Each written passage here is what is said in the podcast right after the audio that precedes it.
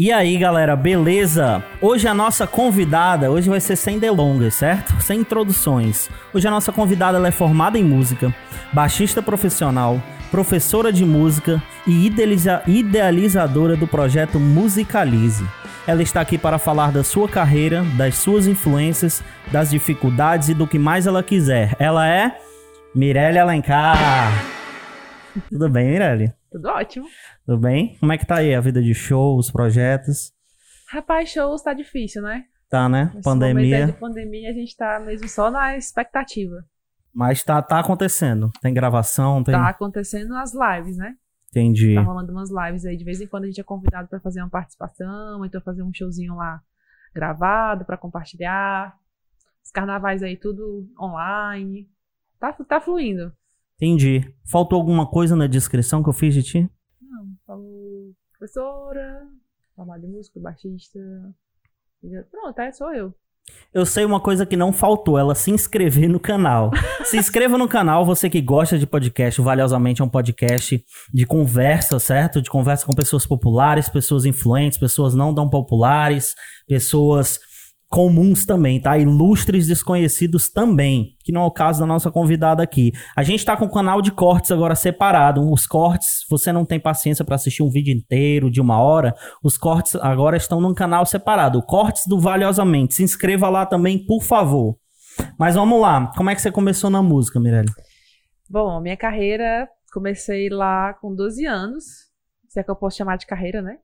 Porque eu ganhei meu primeiro instrumento com 12 anos, meu violão, e passei a estudar por aquelas revistinhas de, de, de cifra, né? Que Eu tinha lembro, na eu época. também. Enfim, né? A gente compartilhou alguns momentos assim. E fui pra facu... Aí vim do interior, morei na capital, fui pro colégio, aquela expectativa de, de fazer faculdade. Mas tu começou no violão. Comecei no violão. Qual foi a primeira música que tu tirou no violão inteira, que tu lembra? Foi uma música do Nirvana. É, não foi Come As You Are. A primeira música que eu aprendi foi Come As You Are. Não, foi uma que. Eu tô esquecendo o nome agora, meu Deus, que horror. Mas é porque é uma que na verdade não é dele, é do David Bowie. É uma, uma interpretação que ele fez no. É... Tá, tá a ponta da língua. Where Did You Sleep? É... Where Did You Sleep? That... Algo Alguma assim. coisa assim, É, né? pronto. Eu sei qual é. Pronto, aquele ali foi. É escutava, melancólica ela. é, eu escutava muito e eu ficava muito triste, porque eu tava muito longe da minha família, mas. E eu comecei, tipo assim, brincando, inventava os acordes. E dava certo, era mais ou menos assim. Era aquela My Girl, My... Não, nada Essa aí a ver. é a outra. Ah, Sei lá. Enfim. E... e foi só no acorde essa primeira música aí que tu tirou? Tu tirou Foi, com... na verdade, foi melodia, né? Na época eu não conseguia distinguir o que era melodia, o que era acorde, o que era isso, o que era aquilo. Mas é, hoje eu tenho, entendo, né, que na época eu tirei a melodia do solinho, que eu achava bonita e tal, não sei o quê. Depois foram as outras do Nirvana e foi crescendo. E... Ainda é tua banda preferida? Nirvana é minha paixão. É minha paixão. Hoje, como eu já trabalho profissionalmente com música, eu não consigo parar pra escutar Nirvana. Porque eu escuto, eu tenho que escutar um leque de músicas muito grande.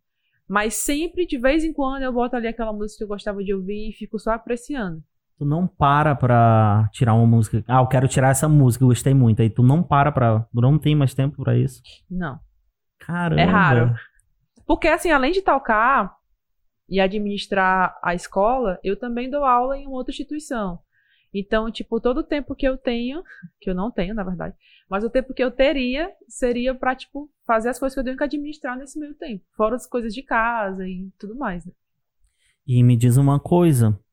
É, tu tava falando aí que tu veio pra cidade e tal. Aí a primeira banda que tu teve foi comigo? Claro. Foi da Estaca Zero. Então, a gente- na verdade, teve uma antes no Teve colégio. as sinestésicas, É, era isso? Exatamente, eu tocava guitarra, não era baixista ainda. A primeira banda que eu toquei de fato foi a banda da escola, gente, segundo ano. Deve ter negócio um... de curso de talentos, né? Isso, Que era tinha um concurso, de festival de talento. talentos, era uma coisa assim. E na época eu tocava guitarra. Né? Depois que eu saí da escola, foi que a gente apareceu uma banda. E essa banda me chamou pra tocar baixo. E depois a gente montou a, a Estaca Zero, o Tira Agostina. Foram bandas que foram, né, uma atrás da outra com a mesma galera do colégio que participava com a gente na época, né? Aí depois disso eu conheci uma outra galera, que eu não vou lembrar o nome da banda, porque faz muito tempo. Vocês tocavam em uma, um, tipo uma churrascaria, um, um É, restaurante? Gente, como- Tocava até Creed, né? Isso. Teve uma, mas teve uma antes dessa, que foi quando eu descobri o contrabaixo. Porque até então, tipo assim, eu tocava, mas assim, era aquela coisa que eu não sabia nem direito o que estava acontecendo, na verdade é essa. E de, tal, em um momento da minha vida, eu fui chamada para tocar nessa banda e só faltava o baixista. Aí eu falei, não, pois eu vou, não sabia nem o que era, viu? Mas aí eu disse, não, eu vou, aí fui. Aí, tipo, muitas coisas que eu comecei a pegar de repertório, eu pegava muita coisa de ouvido, porque eu não tinha computador na época. Então eu ficava estudando repertório e ficava tirando e fui desenvolvendo a técnica ah. sem saber, né? Depois que eu comecei a estudar o contrabaixo de fato, foi que eu vi que eu já fazia algumas coisas, mas eu não sabia o nome, né? Eu fazia porque eu escutava as músicas, tocava, e depois eu comecei tá, a entender tá falando de técnico ou tu tá falando das coisas de música? Assim, de nomear de... mesmo, nomear cada coisa que eu tava fazendo, entender o que eu tava fazendo no instrumento de fato, porque realmente era uma coisa li livre, era muito isso, eu não tenho noção, eu tocava assim realmente no feeling. Eu tipo, eu gostava de tocar, eu curtia a galera que tava tocando comigo. Então a gente meio que conseguia fazer as coisas acontecer. Não me pergunte como. Não sei se tem vídeo desse momento da minha vida, mas eu lembro que eu tocava. E depois que eu fui pra outra banda, que eu tocava num restaurante que era no Conjunto Ceará, eu tocava todos os domingos. E a gente, nessa banda já tinha mais conceitos. Foi quando eu comecei a ter a música de fato e falei, não, é isso que eu quero fazer na minha vida. Larguei tudo e fui estudar música. Foi nesse momento. Tu, tu, tu, tu fez música, mas me diz uma coisa eu sempre tive curiosidade. Eu lembro que eu cogitei, né, fazer música também, seguir os sonhos, já já a gente fala disso aí, que eu sou meio, fico pensando de vez em quando, caramba, eu olho para tu tocando nos lugares, caramba, se eu se eu tivesse seguido o meu sonho de, de, de, de, tocar, onde é que eu tava, tipo, eu tava aí com a Mirelle tocando aí no hard rock. Tipo isso. tipo isso. Mas enfim, pra fazer música tinha um teste, né? Tem tinha um que tinha que estudar a história da música. Tem, tem. Pegar um negócio de ouvido, tipo. Isso. É, quando, quando eu decidi estudar música, é, eu fui ver uma prova da UES na época, né? Que tinha a prova de aptidão e o teste de teoria. E eu vi que eu não sabia de nada. Eu já tinha consciência de que eu não sabia de nada, assim, no que se fala de música como teoria musical, aquela coisa Sim. mais complexa, aquela coisa de ter um entendimento melhor para você dominar tudo. Eu não tinha, né? Eu tocava muito ali o que eu ouvia e com conceitos muito básicos, né? Não, não, teve uma pessoa que foi lá e me deu a mão, não, eu tive que ir me virando sozinha, né? Enfim, mas aí, é, quando eu decidi fazer isso de fato, eu saí do meu emprego e comecei a estudar música no conservatório. E lá foi quando de fato eu tive contato com partitura, com teoria musical e eu fiquei assim, caramba, a música é uma coisa que é além de tocar, tipo assim, a música para mim é além de tocar baixo o baixo é onde eu consigo transmitir pro, pro meu corpo o que eu sinto pela música. Mas quando eu tive contato, eu falei, isso é um universo fantástico. Então, tipo assim, eu mergulhei de cabeça, passei um semestre inteiro estudando e passei na UES. Até porque eu não, não tinha condições de pagar o conservatório, né? Porque era uma coisa a mais que eu teria que pagar. Então, eu, meu, eu queria mesmo mirar na universidade. Pois é, mas, mas, me diz uma coisa. A gente estuda antes de entrar na música. É, teoria, e tem um pouquinho de história da música, se eu não me engano. Tem um lance de escutar a música e aí tu a saber, percepção. tipo, se aquilo ali. Não é saber se é um dó, se é um ré, mas tipo, se é um tom, se é um, se é um semitom sim. e tal. Aí tu sabe tudo isso, aí tu entra em música. Tipo, o que que tem para aprender depois disso aí lá? Bom, assim, é, isso leva para outros campos. Por quê? Aqui no Brasil, a gente não tem esse costume, a gente não tem, na verdade, essa vivência com música antes.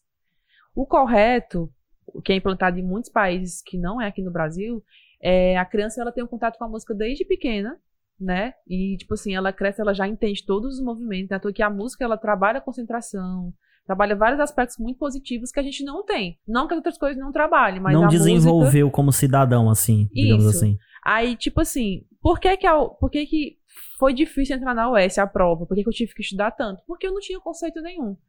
E para entrar na universidade, eu já teria.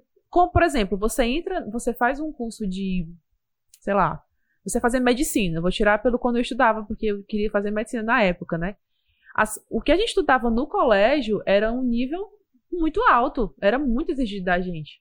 E quando você chegava na faculdade, você via, às vezes, algumas coisas que você via Sim. na escola. Mas cadê a música? Cadê a arte na escola? Ela não existe. Para você ir por esse campo, você tem que, tipo, ir contra tudo e contra todos. Até mesmo a questão da família, ela entender que você quer aquilo para sua vida e ela entender que você precisa de um suporte maior. E muitas vezes quem demanda por lá da arte não tem condições. Porque a arte é algo que é tipo, é luxo, é de vez em quando que você pode investir. Então nem todo mundo consegue investir no estudo de música, com música, entendeu? Hum, tu tá dizendo então, deixa eu ver se eu entendi, que quando a gente. Pra esse teste de aptidão aí, tudo que tu teve que estudar era tipo o básico do básico. Teoricamente, era o básico do básico. Teoricamente. O que, que tem mais? Rapaz, a universidade é o universo. São quantos anos? Quatro anos. Né? Eu, eu terminei em seis anos, porque, enfim, teve muito tempo. Trabalho eu tive algumas greves e trabalho, e, enfim, aconteceram algumas coisas no meio do, do percurso. Mas, assim, quando você chega na universidade, no meu caso, eu fiz licenciatura em música. Então, eu tinha cadeiras de música, eu tinha cadeiras de pedagogia, ah, cadeiras de psicologia. Por exemplo, a UES, eu sinto que ela tem um, um, conteúdo técnico muito avançado, principalmente se você visa o mestrado. Uma visão minha, certo? A visão minha lá da faculdade que eu tirei muito foi essa. E para acadêmica, tu quer Isso, dizer? Isso, para seguir o, o, caminho acadêmico. Pesquisa, pesquisa, assim, tipo assim? nessa linha, certo? Porque os conteúdos que a gente vê lá é, são muito importantes, certo? Mas não, tipo assim, eu não. A, essa questão de dar aula como curso de licenciatura, eu tive muito pouco isso lá. Eu tive conhecimentos para mim que eu levo para minha vida toda e que tipo assim, as minhas aulas de música, elas se tornaram melhores porque eu passei a ter esse conhecimento. Sei exatamente e eu tá passei tá a, a, passar para meus alunos coisas que eles nunca vão ver em outro lugar. Não com outra pessoa, porque todo mundo é capaz de fazer isso. Mas o que eu tive de conceito, o que eu me dediquei, eu consegui trazer isso para as minhas aulas de forma lúdica. Porque eu Sim. trabalho com muita criança, trabalho muito é, com pessoas que estão entrando nesse universo. Então, como eu não tive esse acompanhamento antes, é, eu, tive, eu tenho uma vivência de que você tem que passar para as pessoas de forma leve e o assunto às vezes é complicado, mas quando você tem uma vivência, você consegue passar aquilo para a pessoa e, tem, e ela, flui, ela entende. Tem todo um recurso didático, né? Quando a gente estuda educação, é massa que abre um mundo de coisa que a gente, caramba, cara, minha educação toda foi tipo uma mentira. Não é que foi uma foi, mentira, mas. Foi. Pior que você passa a pensar assim, viu? É fogo. Me, me, fala, me fala um pouquinho desse teu projeto. Musicalize. Pronto musicalize. É, quando eu entrei na faculdade, eu tinha aquela expectativa de instrumentista, né? Eu tava, tipo assim, investindo no instrumento e tal. E eu falei, cara, vou chegar na faculdade, vou. Só que quando eu cheguei lá, eu me deparei com essas cadeiras que não era de música, né? E eu fiquei, gente, e aí? Aí quando foi no final da faculdade, eu tive as cadeiras de estágio. E eu tive vivências que marcaram muito a minha vida, né? Vivências com dando aula em escola pública, enfim.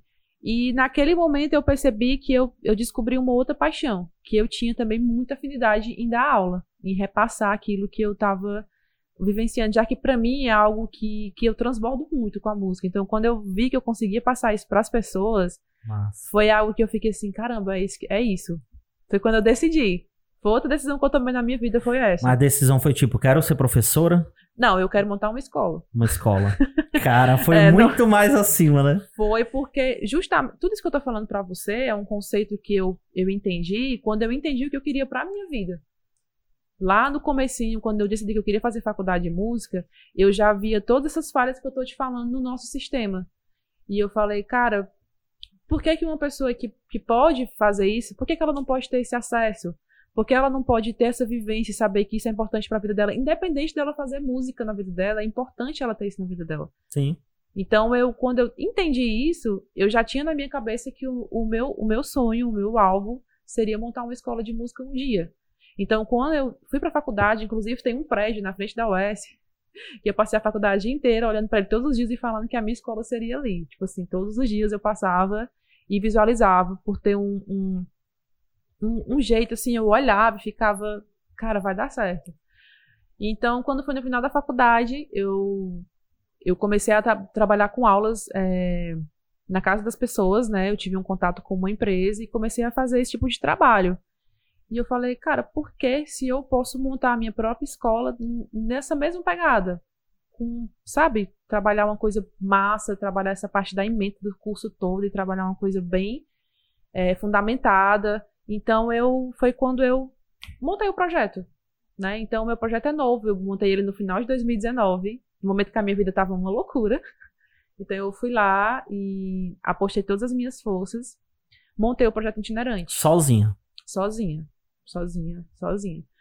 Então, montei, eu tenho um contato de uma pessoa que trabalha comigo, que começou a me, a me ajudar na parte de mídias, fotos, vídeos, a gente foi conversando, as ideias foram fluindo. E montei a escola. Montei a escola, quando eu montei a escola eu tinha dois alunos. Dois alunos particulares que eu atendia. Durante o ano de 2020, que era o ano que eu projetei que a escola, a escola iria aparecer de fato, foi quando veio a pandemia e todos os contratos que eu estava começando a firmar, eu tive que cancelar porque as crianças, eu trabalho com crianças pequenas Sim. e adolescentes e terceira idade.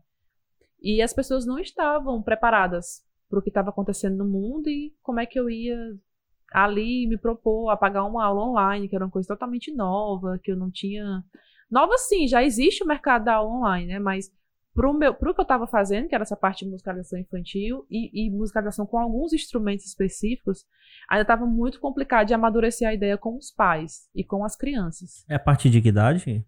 A gente tem musicalização de bebês, que é a partir de seis meses até dois anos. De dois anos assim que a gente trabalha a musicalização infantil, e a partir de cinco anos a gente já trabalha com o ensino de instrumento. Ah, então legal. Tu já tem todo um, um, um uma carreira, digamos assim, já, né? Uma tá progressãozinha. Tá, isso, já tá tudo. Como eu te legal. falei, eu pensei, de, é, pesquisei, fiz estudos para ver como eu poderia fazer com que uma pessoa pudesse ter contato com a música, assim como ela tem contato com tudo, desde quando tem, ela. Tem outro projeto desse em Fortaleza? Que trabalhe dessa forma, assim, com educação de bebês, não. Temos educação de crianças e tem a aula de músicas para adultos, né? Tem escolas de músicas físicas e também tem escolas itinerantes. Se uma pessoa estiver assistindo, ouvindo agora, por que, que é importante ela botar o filho dela? Por que, que é importante se ela estiver aí na terceira idade ela fazer parte desse negócio? Bom, fazer o curso, né? Fazer o curso sim, que se chama? Isso. No, no Musicalize, eu trabalho com módulos, né? Hum. Então, você, o não, eu não padronizo um curso porque a gente, como a gente trabalha na casa do aluno, é um atendimento exclusivo e individual. Então, eu não tenho como pegar o Alex, o Cicrano, o Beltrano e falar que todo mundo está no mesmo nível. Hum. A gente não trabalha nem com essa palavra nível. Cada criança tem um tempo de desenvolver. Então, é, eu não crio, eu crio módulos. Eu crio módulos e eu vou desenvolver com cada aluno a partir do que ele vai desenvolvendo. Não necessariamente todo mundo está no mesmo nível, até como eu te falei, a gente não trabalha com nível. Por que, que é tão importante? A música, ela trabalha para socializar. Você canta, você trabalha a parte de soltar, de, de interpretar. Ela trabalha a coordenação motora. Se expressa também, né? Isso, ela trabalha muito a concentração. Imagina você ter que tocar um instrumento, um instrumento violão. Você trabalha uma coisa com a mão esquerda e trabalha uma coisa com a mão direita. São duas coisas diferentes. Você, estu você estudar o instrumento bateria, você trabalha quatro movimentos diferentes na sua, na sua, no seu corpo. Fora a questão de você tá, ter que estar usando o seu cérebro para conseguir dividir tudo. Eu tenho Tem uma... matemática no meio também, Tem. Né? A música é matemática. Gente, Sim, a música é números, não se engane. Quando você é, passa a entender, por exemplo, eu não, eu não vejo, eu vejo notas né? O meu ouvido é relativo, ele não é absoluto. Eu vejo notas, mas eu acho muito mais fácil, dependendo dos padrões, que quando eu estou tocando, ver números. Porque são padrões, são, são, são formas que eu vou e seguir. E não é, entendeu? tipo, do jeito chato, aquela matemática chata, né? É tipo, tu tá sentindo o número, digamos assim, a nota, né? Exatamente. A música. E você tem, e, e, no meu caso, tem o groove e tem a variação, né? Então eu sigo um padrão, mas eu sempre posso variar em qualquer momento que eu quiser. Geralmente a gente trabalha uma sequência, né? Padrão, variação, padrão, variação. No instrumento baixo. Mas você é livre. Vai muito do que a, o que você está tocando naquele momento, ele vai te proporcionar, entendeu? Sempre foi teu sonho? Ou em algum momento da vida mudou e é música? Não, quando eu vim do interior, eu vim com aquela expectativa de fazer medicina. Ah, era medicina vinha, que tu queria, né? Eu vinha muito com aquela coisa, que era um sonho que o meu pai também trazia comigo, então eu tinha muito aquela vontade de poder realizar aquele sonho, né? Então eu vinha, eu me dedicava muito para isso. Mas aí, quando aconteceram algumas coisas na minha vida que foi o divisor de águas. E, tipo assim, se não fosse a música naquele momento, eu não sei como é que teria sido para mim, entendeu? Porque no momento que eu tava mais perdida, foi quando eu falei, cara, e agora? Então, não sei. Então tinha pessoas lá, inclusive você era uma das pessoas que estavam lá no começo. Foi quando eu vi, cara, isso aqui é uma coisa que eu me sinto bem. Eu gosto de fazer isso. Por mais que na época é, eu, já, eu já tinha esse pensamento assim, tipo, não, eu não sou boa no que eu tô fazendo, mas eu não ligo para isso. Isso me faz bem. Sabe que eu acho que foi por isso que eu parei? Eu não. até hoje eu toco alguma coisa, eu, caraca, bicho, isso daqui tá muito ruim. Mas é tipo, é, é, tipo assim, são conceitos que com o tempo você precisa amadurecer as ideias. Sim, né? sim, sim. Estudar. É, estudar. estudar. No meu caso, é, hoje eu sou um pouco frustrada porque eu não consigo me dedicar 100% pro meu instrumento. Já faz algum tempo que eu não consigo, tipo assim, parar para estudar. Eu pego meu instrumento para tocar, para tirar repertório e tocar. Mas, tipo assim, para estudar, hum, eu não consigo. E nem para se divertir também. E nem, é trabalho mesmo. Claro que é um trabalho que eu amo fazer e que Mas, não tipo, tem isso. te incomoda tu não ter esse tempo ainda e tal? Me, já me incomodou mais. Hoje, é, como eu respiro música, né? Eu, eu tipo assim, eu, eu, convivo com a música 100% do meu dia. 100% do meu dia eu tô vendo com a música, porque eu já acordo, já tenho as minhas missões como professora, já tenho as minhas missões é, como administradora da escola, Aí já tenho minhas missões lá para tocar, para tirar Empresária repertório. Mirelle. oh, oh. Então, eu já tenho tudo isso ali linkado comigo. Quando eu acordo, eu já, tipo assim, eu já tenho tudo isso comigo. Então, assim, mas tem momentos que eu tô em casa que eu pego baixo e crio. Eu tenho, inclusive, vou até falar uma coisa que é nova. Exclusivo. exclusiva aqui, viu? Eu tô, um amigo meu conversou comigo e nós estamos pensando em montar um curso de contrabaixo para mulheres. Só para mulheres por questões mesmo de encorajar as pessoas a tocar, a estudar. Eu falo baixo, mas eu toco outros instrumentos também, então, tipo assim, é, é de você unir, porque é difícil. E para mim, com, quando eu comecei a estudar, era muito difícil, eu me sentia muito mal, tendo que ter aula com um homem, muitas vezes, que você via que ele olhava para ti, tipo, com deboche. Ou então deboche? Com... É, tipo Ou assim, ah. de, de. Sabe? Com olhando assim. Eu tipo, senti olha isso. a bichinha tocando. É, tipo, a... mulher, sem acreditar, sim, entendeu? Sim, sim, Claro que eu encontrei uma pessoa que foi essencial para mim no meu percurso, que foi o Miqueias, Miqueias dos Santos, meu mestre, né? E... Ele toca no, no Fagner, com Fagner, né? Tocou uma época com Fagner. Ah, ele não toca mais? Atualmente, não. E assim, o Miqueias. Inclusive, ele... Miqueias, você tá na lista também. É, Queremos Miqueias... você aqui. Gente, o Miqueias é um ser humano assim. Se tem uma pessoa que acreditou em mim, foi ele, assim. Eu tava. Por vários momentos a gente não conseguia se encontrar. Eu já tinha uma, já tinha uma rotina de shows. De ele viagens. foi teu professor. Ele foi meu professor, de fato, porque as experiências que eu tive antes foram um pouco traumáticas, como eu tô te dizendo. Sim. Não foram muito boas. Mas quando eu conheci o Miqueias, eu senti segurança. Eu sentia que ele acreditava em mim. Eu sentia que ele passava para mim o que tinha que ser passado. E era profissional, né? Exatamente. Não é à toa que, quando foi em 2015, ele me convidou para participar do festival que teve aqui em Fortaleza, o Mestre dos Graves. E eu fui a primeira mulher a participar do festival, aqui no nosso estado. E na época, tipo assim. Qual o nome do festival? Festival Mestre dos Graves. Mestre dos Graves. Isso. E tinha peixe grande, o Pixinga tava nesse, nesse festival, o Ginfone tava nesse festival, o próprio Miquel tocou, e tava lá eu também nesse festival. E eu, caramba, velho, eu tô aqui. E o Miquel, você vai? Eu digo, eu não vou. Ele, você vai. 2015, isso aí. 2015. E nesse festival eu apresentei uma banda só de mulheres, que foi algo totalmente novo na cidade na época. E apresentei uma música da minha autoria, que é um, um duo de baixo e flauta transversal. Eu acho que eu vi. Eu vi alguns vídeos de tu fazendo flauta com baixo, eu achei legal. Pois é, tá, lá, tá no YouTube, viu? YouTube, ah, a Mirelle Alencar? Tá. É, e no meu Instagram canal. também tem trechinhos direcionando. O arroba já apareceu, vai aparecer de novo. Muito bem, ó. Mirelle, viu, gente? Que Mirella é famosa, é, né? viu? Ainda confunde ainda, né? A gente é amigo de adolescência, a gente estudou e tal. Aí teve todo esse problema aí que você falou, você foi mãe muito cedo, você não nasceu no berço de ouro, você falou que você tá. Uhum. E.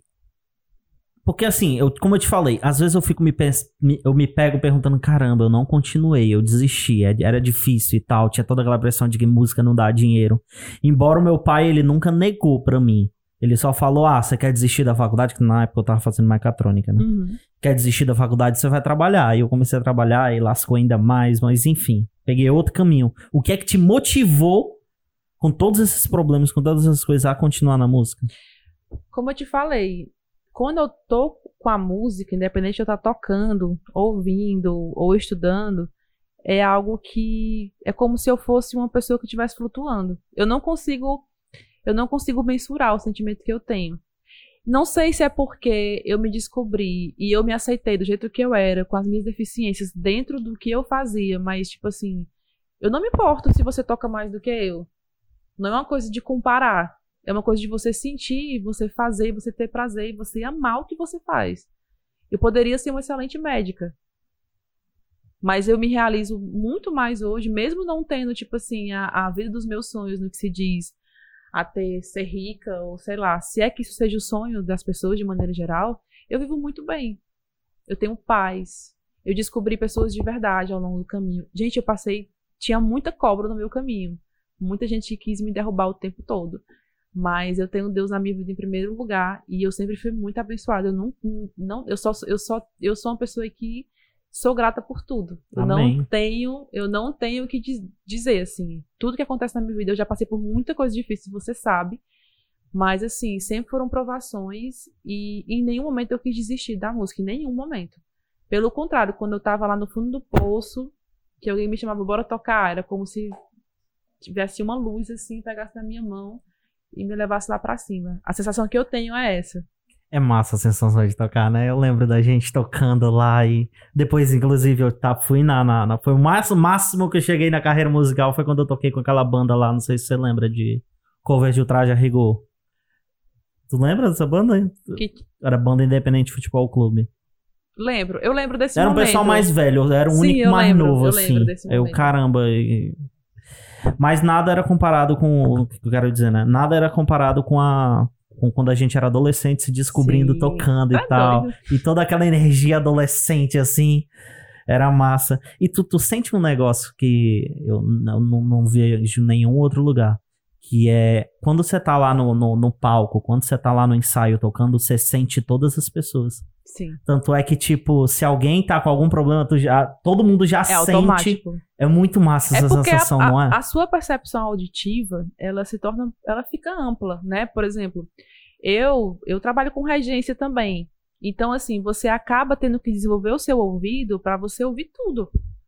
Né? Quando eu tô saindo, quando eu tô ensaiando, que a gente está trabalhando, desenvolvendo alguma produção, criando arranjo, trabalhando em algum disco, você tem que estar tá ali ouvindo tudo, tem que combinar tem que ser sensato, tem que ser. Tem que ser. Como é que eu posso te falar? Sinergia? É, tem que estar tá ali, você tem que entender como é que as coisas funcionam.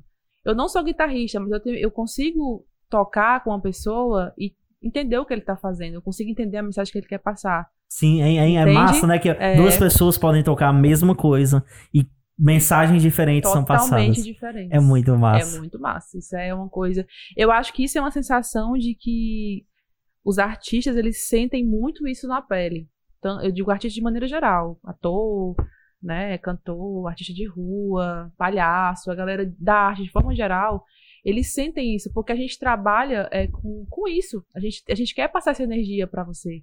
Aí essa pessoa fala assim para mim, Mirelle, mas tu trabalha, tu trabalha se divertindo, tocando. Nem sempre. Nem sempre, né? Uma, você tá dançando e eu tô lá em pé tocando. Nem sempre eu quero estar tá tocando e aquilo às vezes ali. Tu tá com um problema em casa e tá lá sorrindo assim, Exatamente. dançando. Exatamente. É tocando. claro que é um momento ali que você vai lá, você sobe no palco e você. É como eu tô te falando, tocar, ele tocar me transborda muito. Então, quando eu tô ali tocando, eu, o mundo pode estar tá acabando lá fora que eu me entrego. Mas... A não ser que seja uma coisa muito extrema que realmente tira a minha paz. Sim. Mas não, não sendo, eu consigo estar tá ali, no momento que eu tô no show, Agora desceu, pronto, volta tudo normal. é mais ou menos assim. Tu conhece uma, uma cantora chamada Ana Frango Elétrico? Não. O álbum dela ganhou vários prêmios em 2019, 2020. É nova, é, né? É nova. Nova, relativamente nova. É uma música muito louca. Experimental? Não não sei explicar, é algo novo. É algo novo, Mirelle. É algo novo. Eu senti assim, cara, música brasileira, é isso. É uma mistura de bossa nova, tem rock. É muito massa, depois eu vou te mostrar. Eu quero ouvir. Mas ela é toda doidinha, digamos uhum. assim, toda diferente. Uma maquiagem diferente, um, um, cabelo diferente, ela toca diferente, mas é muito bom, não é uma coisa bagunçada. Embora ela fala que ela tem influência do dadaísmo, que é tipo aleatoriedade Sim. e tal. Mas é uma coisa tão bonita que, caraca, doido. Mas, Mas enfim. você ah, falou uma coisa muito importante, porque assim, a gente às vezes pensa que é só tocar. Gente, não é só tocar. Sim, Você tem que saber conversar, você tem que saber se portar, sim. você tem que saber que no palco você muitas vezes é um personagem. Então você tem que realmente vestir. E tem a equipe ainda, né? Tem, Tem. o agir em equipe ainda, né? Exatamente, tem tudo isso. Que às vezes a pessoa acha que não, eu vou estudar música, eu vou ser um popstar, e vou chegar no palco e todo mundo vai me servir. Não é bem assim que funciona. Mas o que que eu senti com ela, do jeito que ela é, por ela ser diferente, eu tenho certeza que ela não faz aquilo pra ganhar dinheiro. Eu tenho certeza que ela é autêntica, o je- jeito doido dela no palco, sabe? Sim. Tanto é que ela fiz, ela tava numa entrevista e fizeram uma pergunta pra ela: "Ah, as pessoas estranham sua música e tal, você se incomoda?" Ela: "Eu me incomodaria se não tivesse nenhuma reação." Aí o que que eu senti, eu caramba, ela, ela tá num trabalho que ela é ela mesma, entendeu? Ela se E é expressa totalmente. Isso deve ser muito bom. Demais.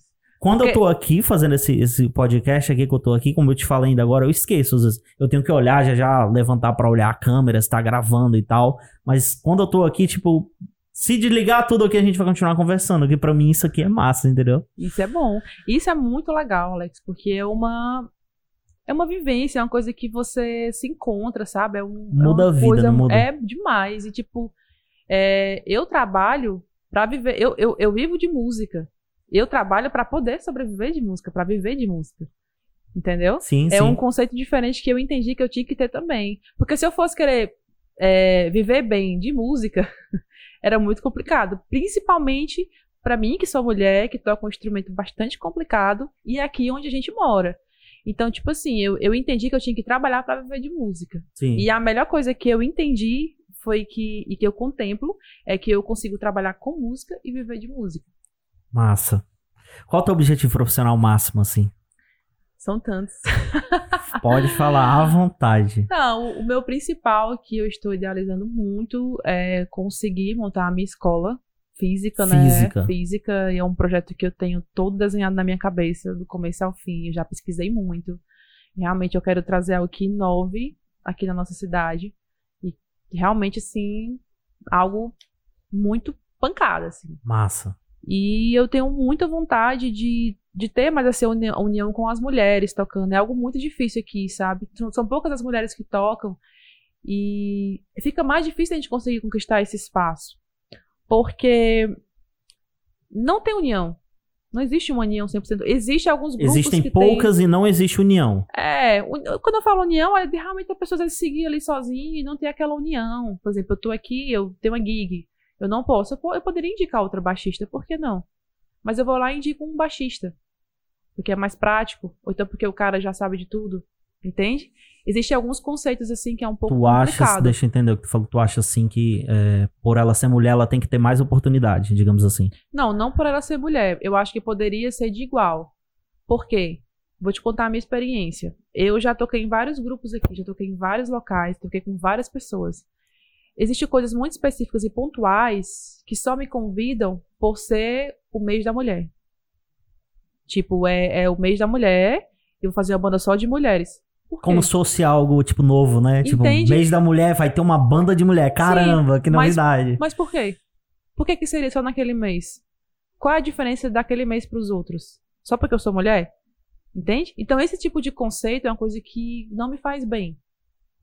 Às vezes eu aceito alguns convites e às vezes eu não aceito. Porque tem hora que eu falo assim, cara, não é a minha verdade. Não é o que eu quero. Entende? Sim. Então eu eu que eu assim, eu gostaria muito que fosse mais unificado. É claro que tipo assim, é muito, a gente tem muito, muitos homens talentosos aqui, assim como temos muitas mulheres talentosas que estão escondidas. Estão escondidas. Eu conheço várias mulheres que tocam assim divinamente bem e que não têm as mesmas oportunidades dos homens. Por quê? Se ela tem a mesma capacidade intelectual, prática e técnica, às vezes melhor do que outros, e ela não tem, só pelo fato dela ser mulher, ou então porque ela não faz parte da panelinha, entende? Entendi. Tem muito, gente, tem muito disso aqui.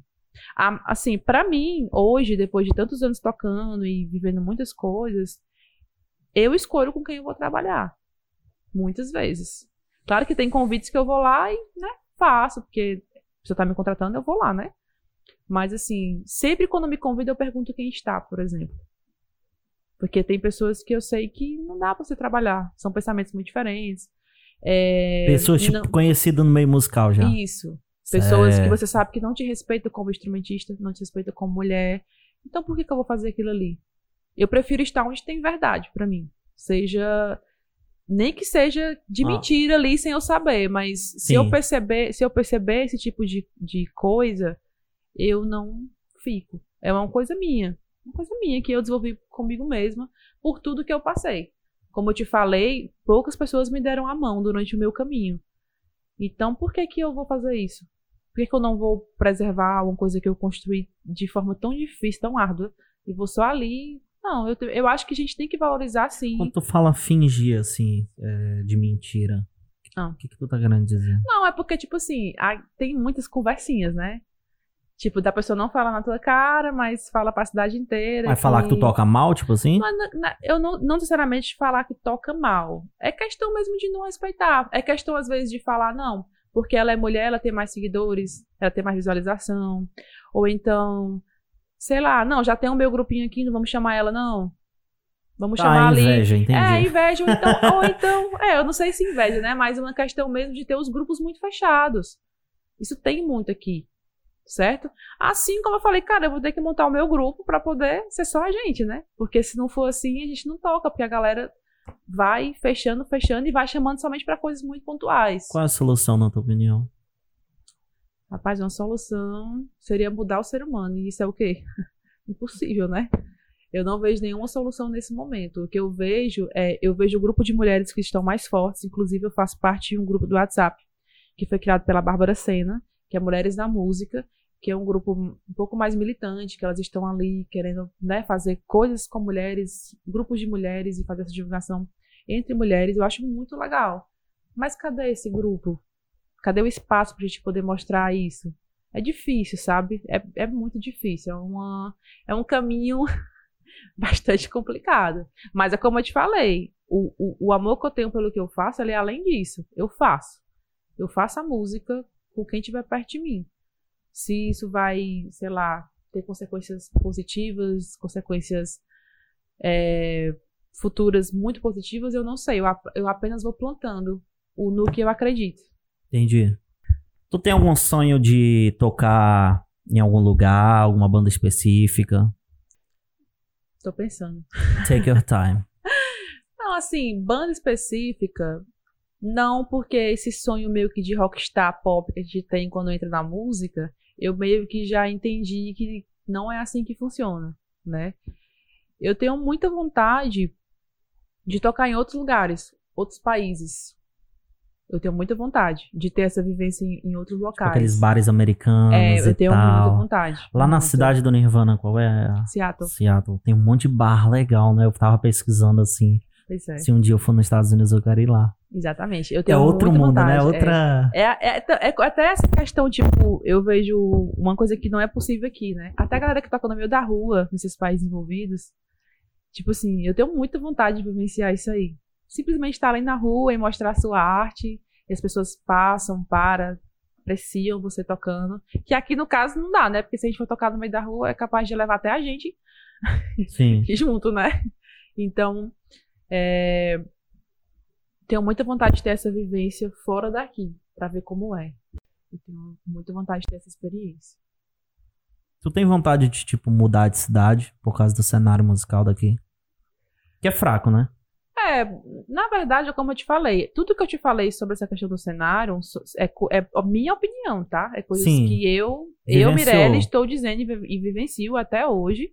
E não falo por ninguém, tô falando apenas por mim.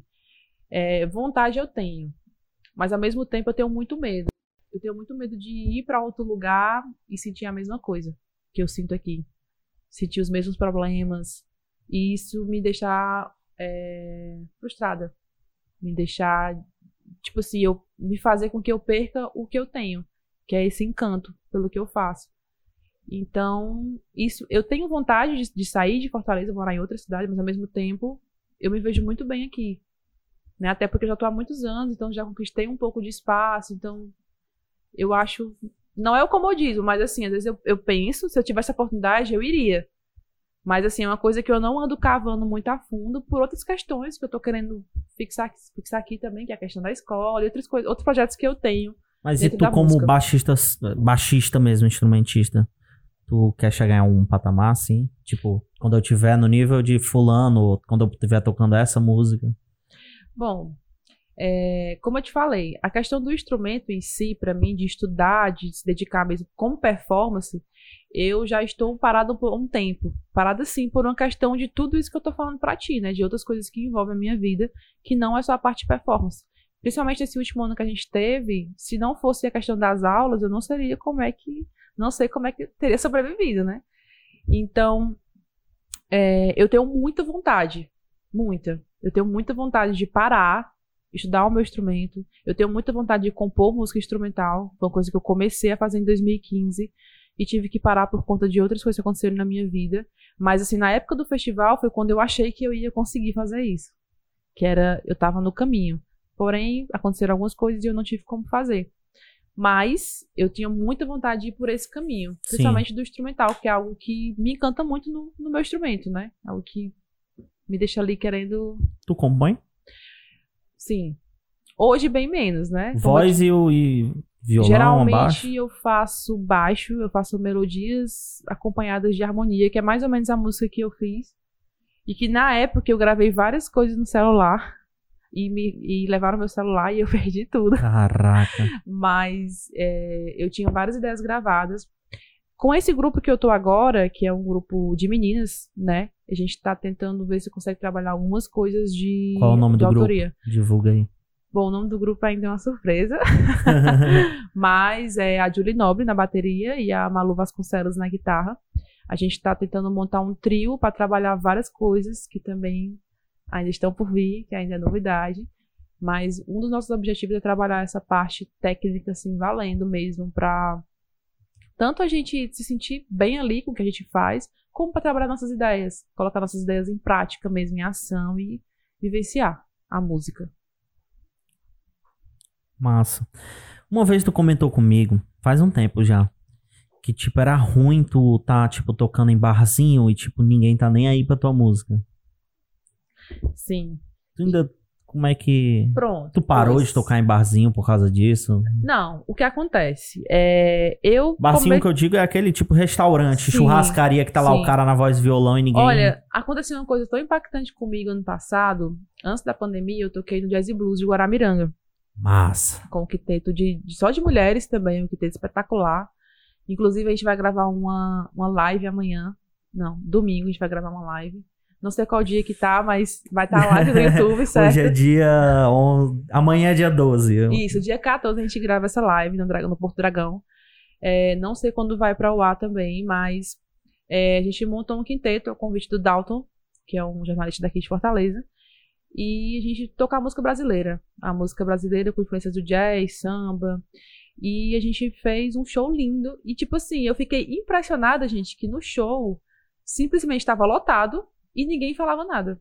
As Lá em pessoas estavam assistindo o nosso show. Do começo Ah, ao fim. sim, sim, sim. E legal, eu fiquei legal. assim, caramba, as pessoas realmente estão aqui pra Pela assistir música. pela música.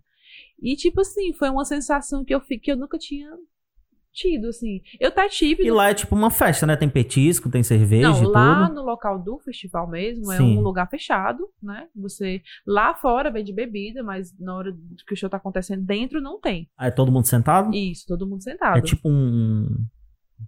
é- Tem um palco e as pessoas ficam sentadas. Mas não é mesa tipo de, Não, de, de é restaurante, cadeira. não. E, tipo assim, gente, no dia foi algo muito que eu fiquei assim, caramba, velho. Tinha muita gente em pé. Tinha muita gente em pé. E tinha todas as cadeiras lotadas. E era muita gente. E eu tô. Tipo assim, eu, aquela luz assim na sua cara, porque fica aquela luz forte no palco, né? E eu olhando pra frente, eu impressionada, porque as pessoas estavam assistindo o show, ninguém tava conversando. Tipo assim, eu fiquei, caramba, elas estão aqui realmente pra assistir o show.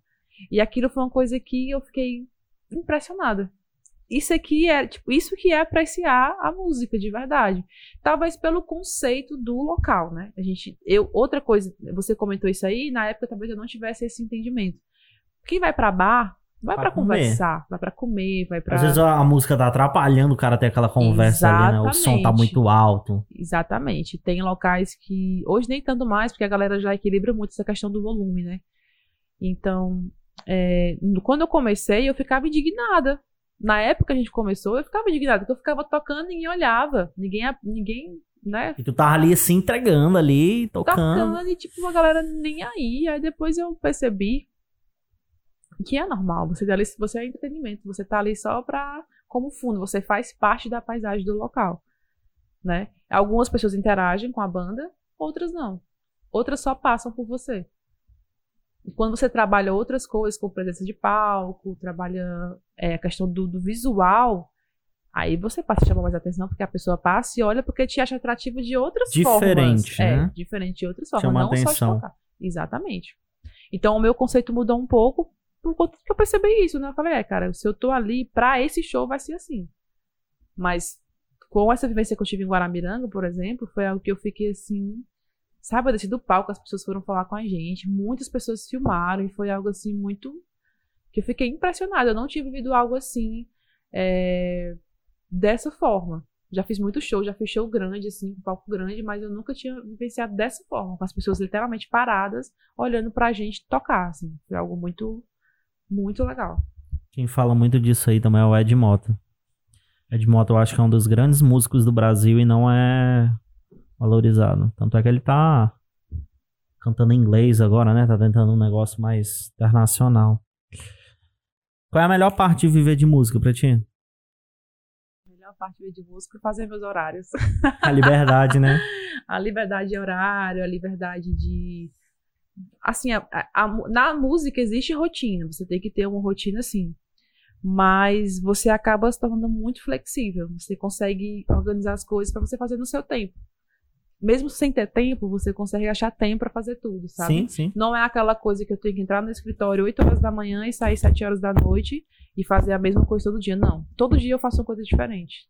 Isso é legal, né? É, tenho rotina, mas a minha rotina ela muda todos os dias. Todo dia eu tenho um horário, mas todo dia é uma coisa muito diferente. Isso é uma das coisas que eu acho, assim, melhor no que eu faço, é eu não ter que fazer a mesma coisa todo dia. Todo dia. Isso é muito legal. Qual é a dificuldade de viver de música? Bom, a dificuldade é a insegurança, né? A insegurança financeira que você tem durante o processo, que é, por exemplo, quem trabalha com gig, gig, gig é tocar com a galera assim na noite e tal, né? Com banda, que geralmente as bandas daqui que tocam em barzinho, você tem uma insegurança financeira, uma instabilidade muito grande. À toa que quando eu entendi o conceito de dar aula, né, e tudo mais, eu falei, cara, eu tenho que ir para um, um local, eu tenho que, eu, eu- dentro do que eu gosto de fazer, dentro do que eu amo fazer, qual outra coisa que eu poderia fazer para ter uma segurança financeira melhor? E foi quando eu visei esse negócio da escola, que isso foi lá atrás, porque eu já vivia de música quando entrei na faculdade. E já era difícil. Por mais que eu fizesse, sei lá, 15 shows por mês, era tipo.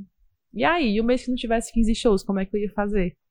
Como é que eu Entendi. ia sobreviver? Então, eu tive que ir procurar outros meios. E a galera que é músico, de maneira geral, poderia tentar ver isso, porque tem muita gente que fica muito além do instrumento, muito, domina o instrumento 100%, mas aí quando não tiver show, ou então quando não tiver outra coisa. Tipo agora, Tipo na agora. pandemia. E tem também essa questão, o concurso. O concurso era algo que não me atraía, porque quando eu fosse dar aula numa escola, é, primeiro porque eu não me adaptei muito na escola regular. Né? Eu tive muita dificuldade de lidar, até porque as pessoas, às vezes, elas não têm esse entendimento do que é a música e quer tornar a música algo é, padrão. E a música não é padrão.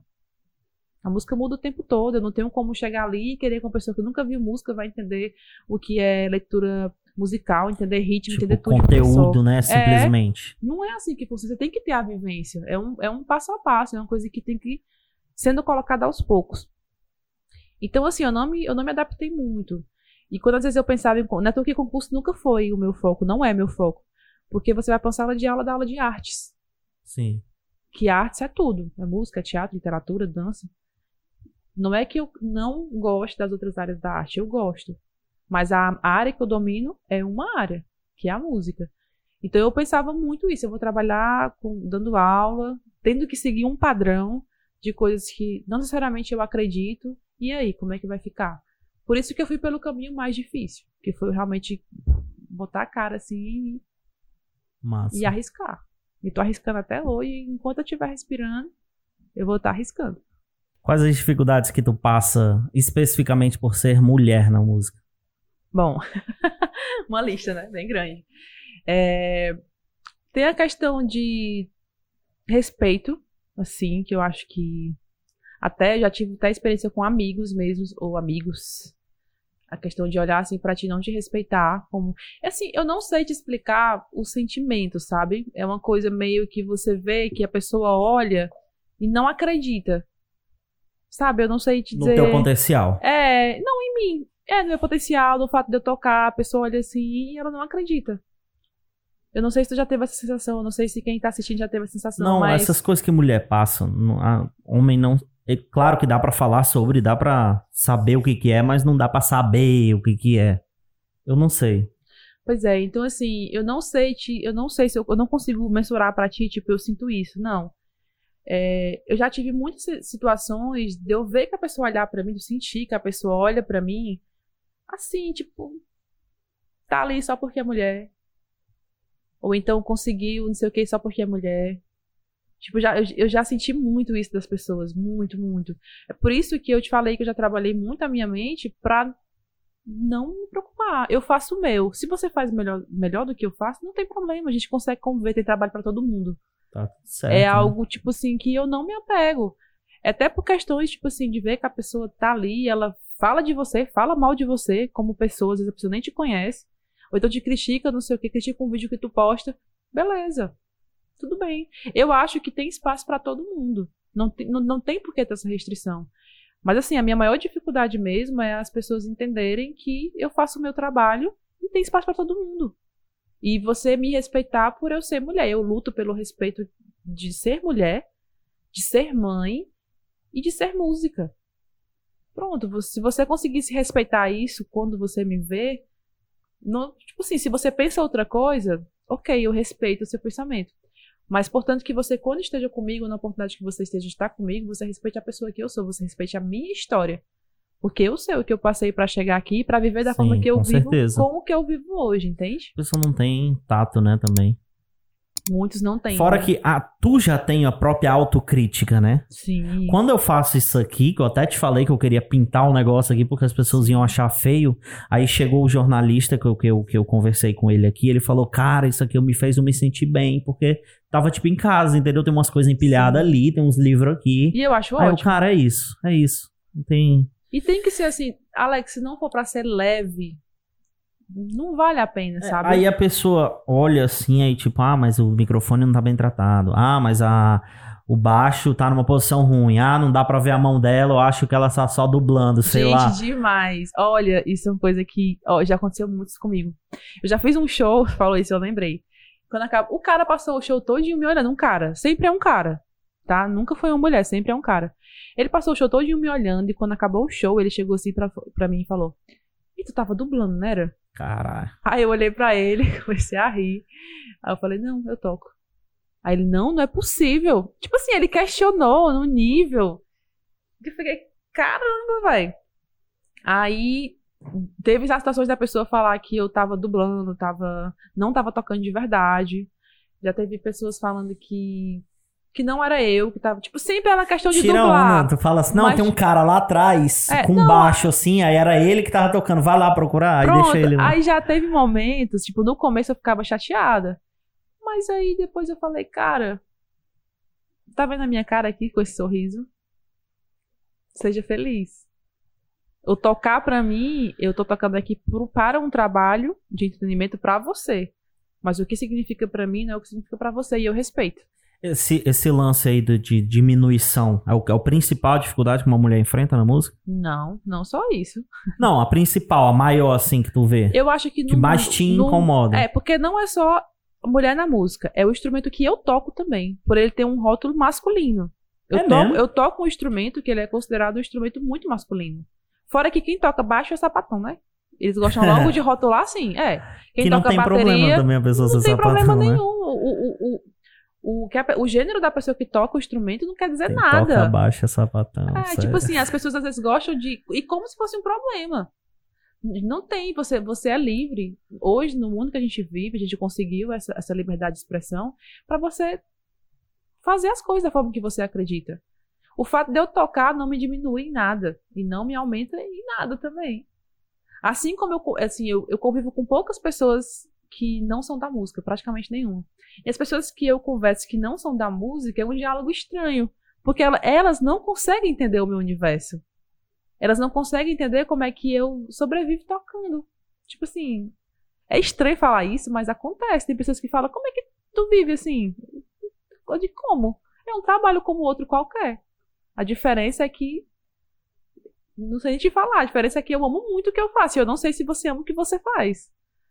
É, talvez Então- a pessoa não entenda, seja já uma um É, problema pessoa de... de... autoestima, de, de gostar, Que de ela amar projeta no faz. outro, né? Exatamente. Isso acontece muito. Tu se considera feminista? até um certo ponto. Eu não me considero extrema. Eu não sou militante assim de. Ah, não. Eu considero. Esse, tudo que eu te falei até agora são conceitos que eu defendo aonde eu for. Por eu ser mulher, e por não eu. precisa ser feminista pra E defender não precisa ser coisas. extremo pra você fazer isso, não. Você, eu, eu, como mulher, como voz de fala que eu estou falando aqui pra você, são coisas que eu passo. Assim como eu não posso falar por uma mulher negra. Eu nunca vou saber o que é isso. Eu nunca vou saber o que acontece é, quando você fala de racismo. Eu nunca vou saber. Como é que eu vou querer falar sobre isso? Entende? Então eu tô falando Falar sobre o com, que. com propriedade Exatamente. assim, com... com- Como eu tô falando agora pra você, eu tô falando da minha história, da minha vida. Então eu te falo com muita propriedade tudo que aconteceu. Tudo que eu tô te falando aqui são coisas que eu vivi. Se você que tá escutando acredita ou não, ou como você vê tudo que eu tô te falando, é uma coisa com você. Mas a minha verdade eu trago, e quem me conhece de verdade, pessoas que estão próximas pra mim, porque eu digo pra vocês que os meus amigos de verdade, eles cabem em uma mão. Nos dedos de uma mão, e menos às vezes. Então, tipo assim, as pessoas que me conhecem, que estão ali por mim de verdade, elas sabem que a minha pessoa, a minha essência, elas sabem o que eu tô falando. Mas aí, como é interpretada, aí você vai ver que vai mudar muito de uma pessoa pra outra, né? Já sofreu assédio, pô? Já. É Já pesado esse... assédio. Já... Eu nunca sofri. Assim, eu conheço pessoas que já sofreram bem mais do que eu, mulheres. Eu, conhe... eu tenho uma pessoa específica que ela tocava com um cara. E o cara falou que se ela não ficasse com ele, ele ia tirar ela da Tirar banda. da banda. Exatamente. Isso nunca aconteceu comigo. Aconteceu assim, dos caras que eu toco, tipo, além de não respeitar, tipo, dar em cima valendo e falar que era mulher e que tinha que não sei o quê. Que pra mim, de novo, eu só achava graça e saía. Entende? É muito como você se porta. No caso dessa pessoa especificamente, ela saiu na época e ela não chegou a denunciar o cara e tudo mais. Mas eu achei, tipo assim, quando ela me contou, eu fiquei assim, impressionada. Assim como existem mulheres que usam isso pro benefício. E Também tam- tem o outro lado, né? Exatamente. Então é aquela coisa que. É por isso que é complicado você, você, você é, falar sobre isso. Porque são os dois lados da moeda, né? Eu defendo o lado que você tem que estar ali. E as pessoas têm que respeitar você pelo que você é, sem olhar pro gênero. O que eu defendo é isso aí. Interessante. Vamos pra caixa de perguntas do Insta. Botamos lá no Insta uma caixa de perguntas. Algumas pessoas fizeram algumas perguntas pra Mirelle. Colo- Coloquei lá a formação dela, o que, que ela fazia. Tem algumas perguntas. Preparada? Já sofreu alguma. É a pergunta do Gabriel. Já sofreu alguma forma de preconceito no meio artístico? Acho que tu já respondeu. Já. né? Tudo que eu já falei já. Qual a sua definição de groove? É o Jerônimo Costa que tá perguntando. Groove. Assim, o groove eu penso de duas formas. Eu penso groove, como eu te falei lá no comecinho, groove e variação. O groove é uma frase que eu vou fazer, sei lá, vou fazer que eu faça um groove quadrado, ou então um groove de pentatônica. Eu vou usar pentatônica, fazer aquele groove e vou segurar ele até o fim. Eu vou criar, eu vou criar esse groove, Hum. fazer o rítmico geralmente com a galera que tá comigo, principalmente com a bateria, que é onde eu caso mais, e faço o groove e crio a variação. Hum. O groove pra mim é, é, a, é a base. É a base do, do negócio que você tá criando, né? Você cria o groove e a partir do groove você vai criando variações. E o groove vai ficando melhor, vai ficando mais rico, vai ficando mais Mais groovado. Mais groovado. Tu conhece o Júnior Groovador? Claro, conheço. Ei, eu acho ele, massa. cara, fantástico. Muito massa. Eu não sei como aquele cara não é mais valorizado. Tu viu ele falando que. é, ele falando que nas bandas de forró que ele foi tocar, os caras não queriam, porque quem tem que aparecer na banda de forró é o vocalista. A gente até o baixo do forró, esse é um. E ele conceito- dança, né? E faz as É. coisas, aí chama mais atenção que Olha o cara. só, o baixo da história do forró é muito engraçado também, porque lá no comecinho era só marcação no forró, né? Sim. Era só a marcaçãozinha de condução, que a gente chama. Eu nunca ouvi uma, uma música de forró antiga a esse ponto. Pois era só assim. Até os baixos de forró nas antigas, você vê que ele fazia muito ali escala, né? Dentro da escala maior, menor e algumas variaçõezinhas. Era bem, mas era fechadinho. Aí, quando o cara começou a fazer uma tríade dentro do que ele estava fazendo ali no instrumento, já era, não, cara, tá fazendo coisa demais. Isso durante a história do forró, certo? Isso é coisa muito. Aí, de repente, o baixo tomou um espaço assim enorme. Que foi só o tum, tum, tum, tum, É, tum, saiu tum, do tum, tudo três notas. é, pra poder. E, tipo, você vê que hoje o baixo do forró é um baixo sensacional. Caramba, é muito É bom. um baixo estralado que tem muita escala, muita aproximação. Tem muito swing do cara assim mesmo, dele tem, tem muito, muito, muito. Eu não toco Tem forró. slap. É, eu não toco forró não porque eu não queira, mas porque eu não tive a oportunidade de estar num projeto que tivesse essa demanda. Eu toco alguns forró das antigas, alguns projetos que eu já fiz e tudo mais.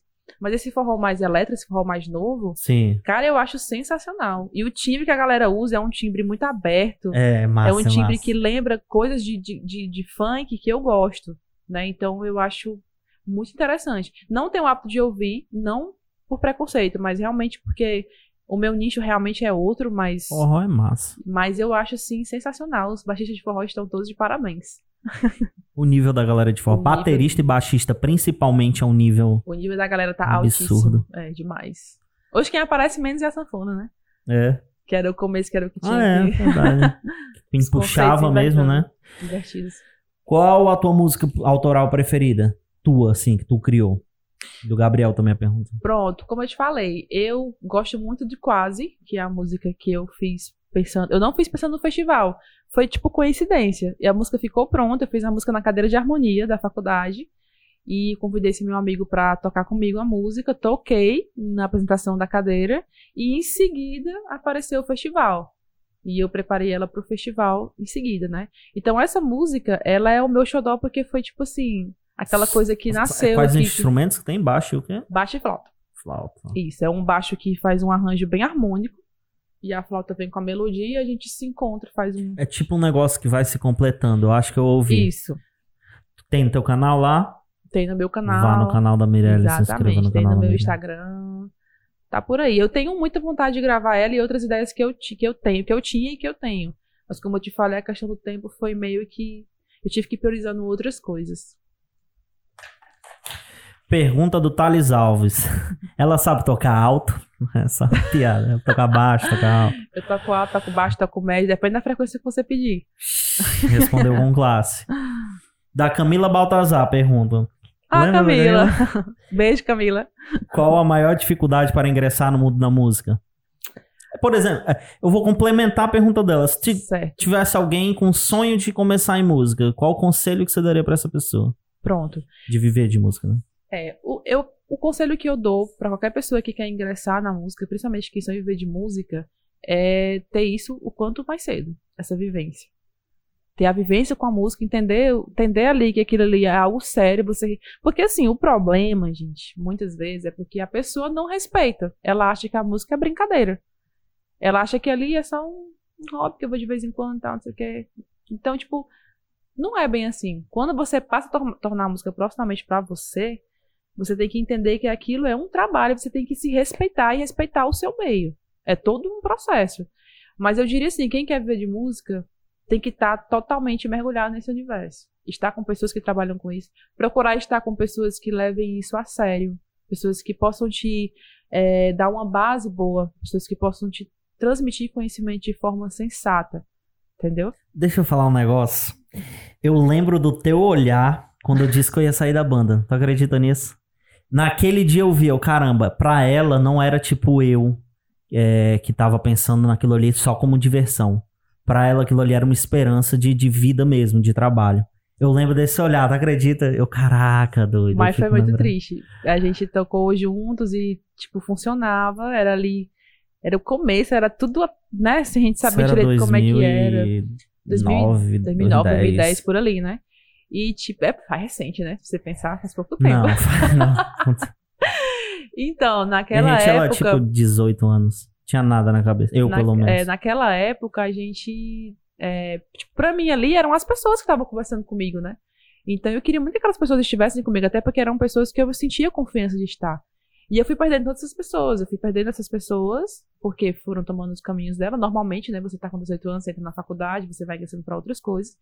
E eu fui perdendo as pessoas que estavam trabalhando comigo. E eu comecei a ficar assim, poxa, vai, agora? Eu vou, eu vou persistir. E consegui, assim, estou conseguindo, estou na luta.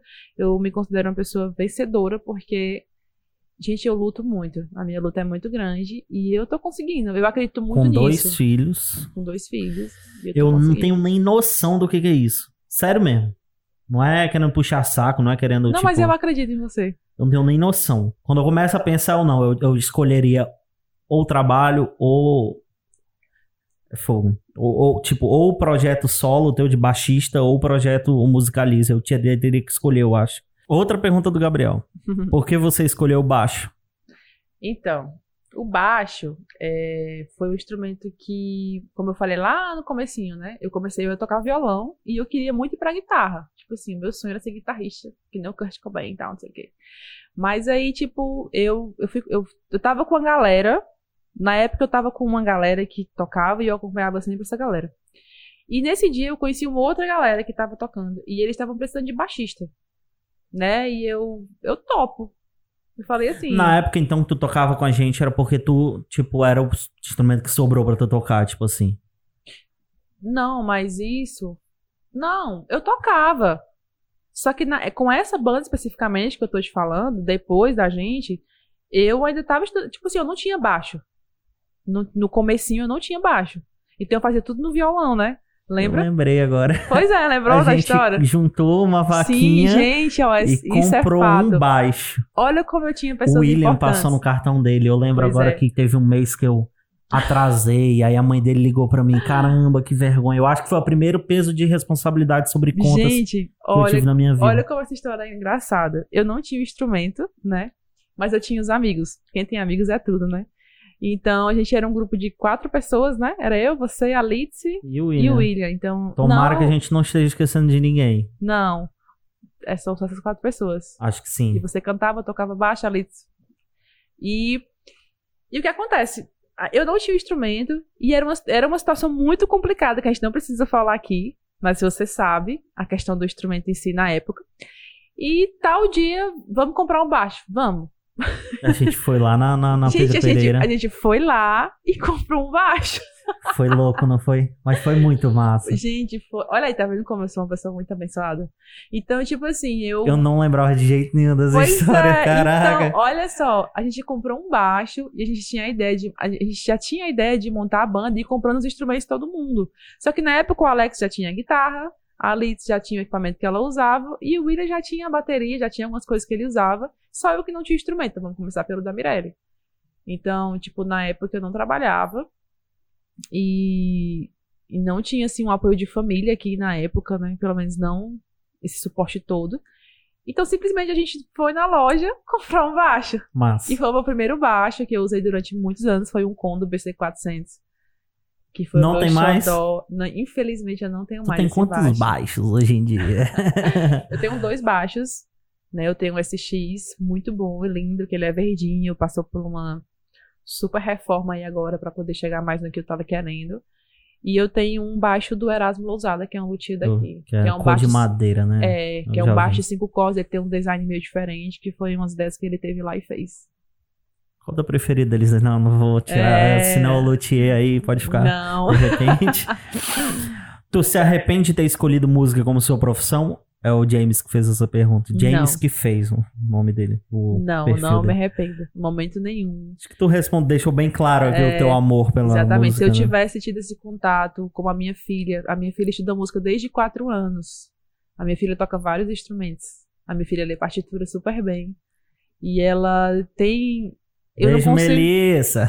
eu não consigo nem falar pra vocês. Vocês teriam que ver a Melissa tocando pra vocês entenderem Entender. o que eu tô dizendo. Massa. Da vivência que ela teve com a música e que ela tem até hoje. A facilidade, a, a percepção que ela desenvolveu, o ouvido que ela tá. Tipo assim, é um negócio que eu, como já tenho muita experiência, eu quando olho pra ela e falo, gente, eu com, com 11 anos, Sim. 10 anos, Sim. Ela tá com 11? ela fez 11. Tipo, eu não tinha. Aquela coisa de tiozão, te segurei no braço, hein? É, viu? a Pois, gente botou um Habib's violino na. Tem uma foto tem dela com um violino. Como se fosse um assim. contrabaixo. É. A gente ia pro Habib's ela ficava pegando as esfirras assim. Foi, eu lembro desse dia. Então, então olhar pra Melissa, eu é, tipo assim, ela é a prova maior de tudo que eu tô te dizendo, da importância da música na, na vida de uma pessoa. Muito massa. Muito massa. Essa conversa tá sendo massa. o acorde e o harmônico preferido? Outra pergunta do Gabriel. Rapaz, o acorde, assim, no baixo, especificamente, eu passei a estudar mais acorde. Nessa música que eu, que eu, que eu fiz, ela é toda acorde, ela é toda ali no, no Lá menor, com algumas tensões, algumas variações, uns baixos invertidos. Eu faço muito isso na música, porque a música pediu isso. Na quase. Na quadra, exatamente. É, Depois cinco tem que escutar pra poder. É, é o baixo sem cordas que eu tô usando, porque eu uso casas muito abaixo. Tem que ter um baixo de duas oitavas pra poder eu conseguir tocar. Porque senão não vai, né? Vai eu tenho- falando aí, eu vou tentando É, lembrar o que, que é o que. Inclusive tem um acorde que eu faço, que ele é uma inversão, que o polegar vem bem aqui pra cima, porque de cima eu não consigo tocar. Pra poder tirar a sonoridade que eu tava querendo. Porque, tipo assim, quando eu compus a música, eu não tava pensando em harmonia. Eu tava pensando em um som. Então eu fiquei com o som na cabeça. Então, enquanto o som não saiu, eu fui vendo como é que eu poderia fazer pra poder chegar no que eu queria. Tu já sonhou com música? Tipo, tu Já. sonhou, tu acordou e escreveu a música? Já. Já aconteceu isso comigo. Teve um dia que eu tava dormindo. Eu na verdade, eu tava deitada, eu tava inquieta. Tava super inquieta. E foi numa época que eu tava compondo com letra. Aí eu. Tu eu, cantando. Eu cantando. Aí eu fui e falei, cara, eu fui dormir com os pensamentos e tudo mais. E tinha tido um dia pesado. Aí eu sonhei com a melodia. Tu acredita?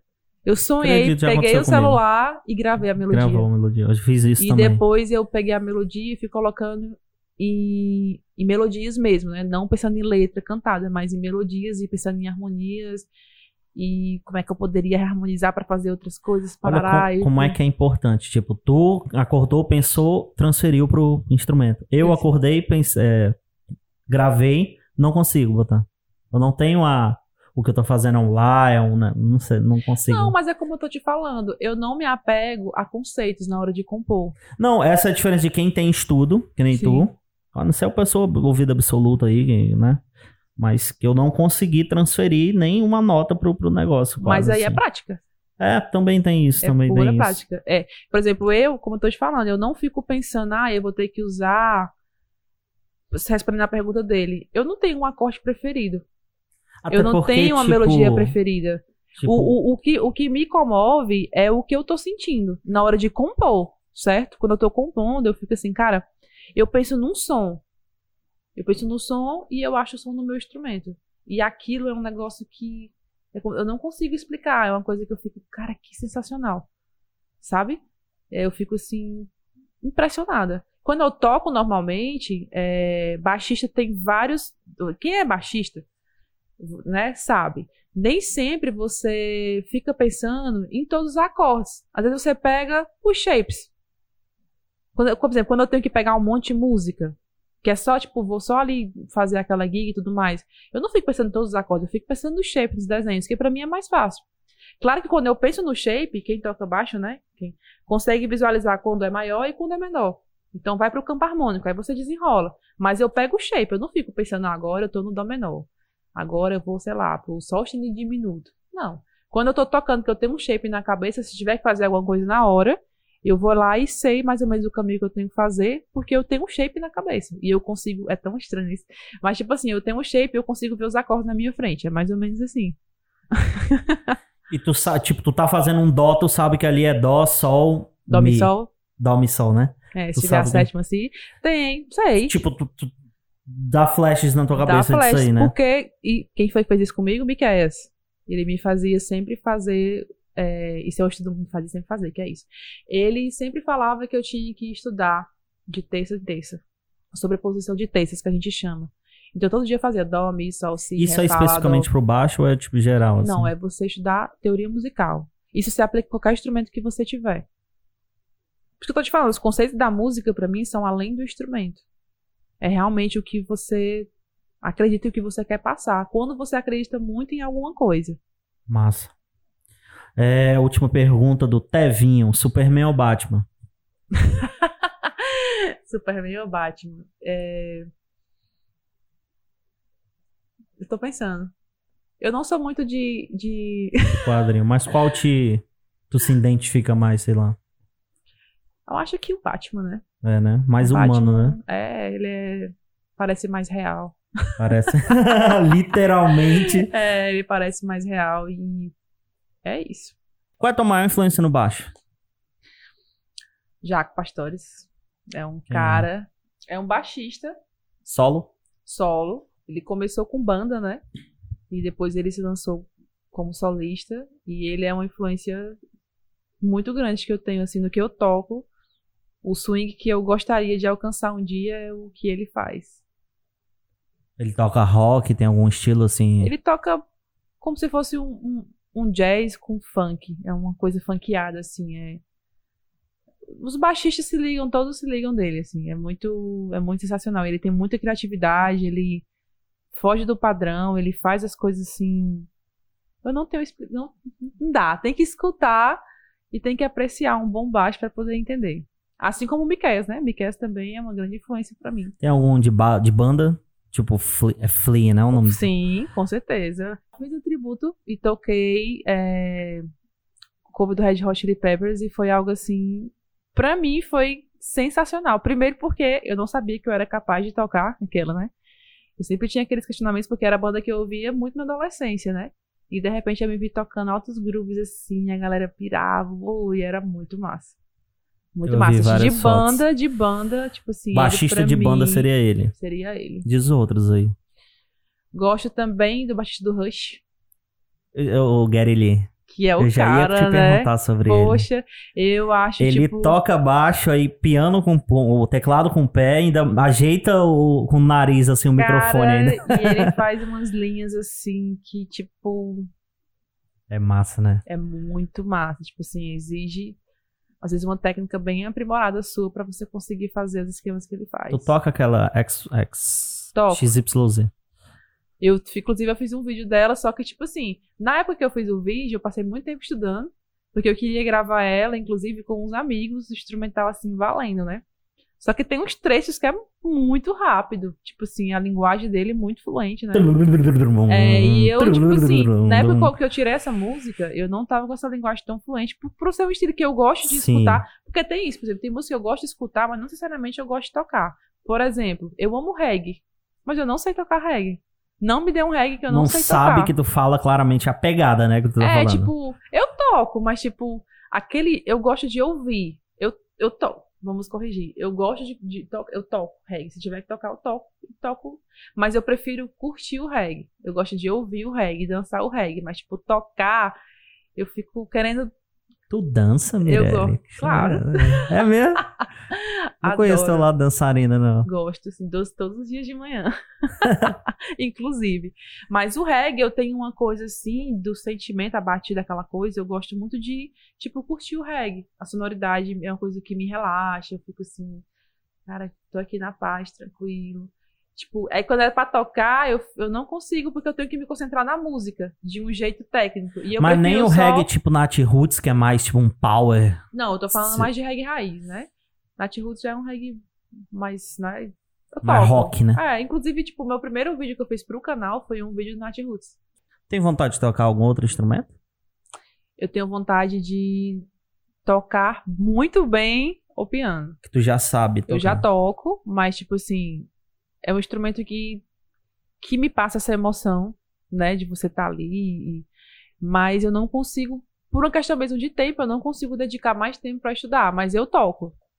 Mas, tipo assim, eu queria tocar com aquele vigor daqueles pianistas, assim, que eu acho, assim, sensacional. Acho lindo o piano, acho um instrumento belíssimo.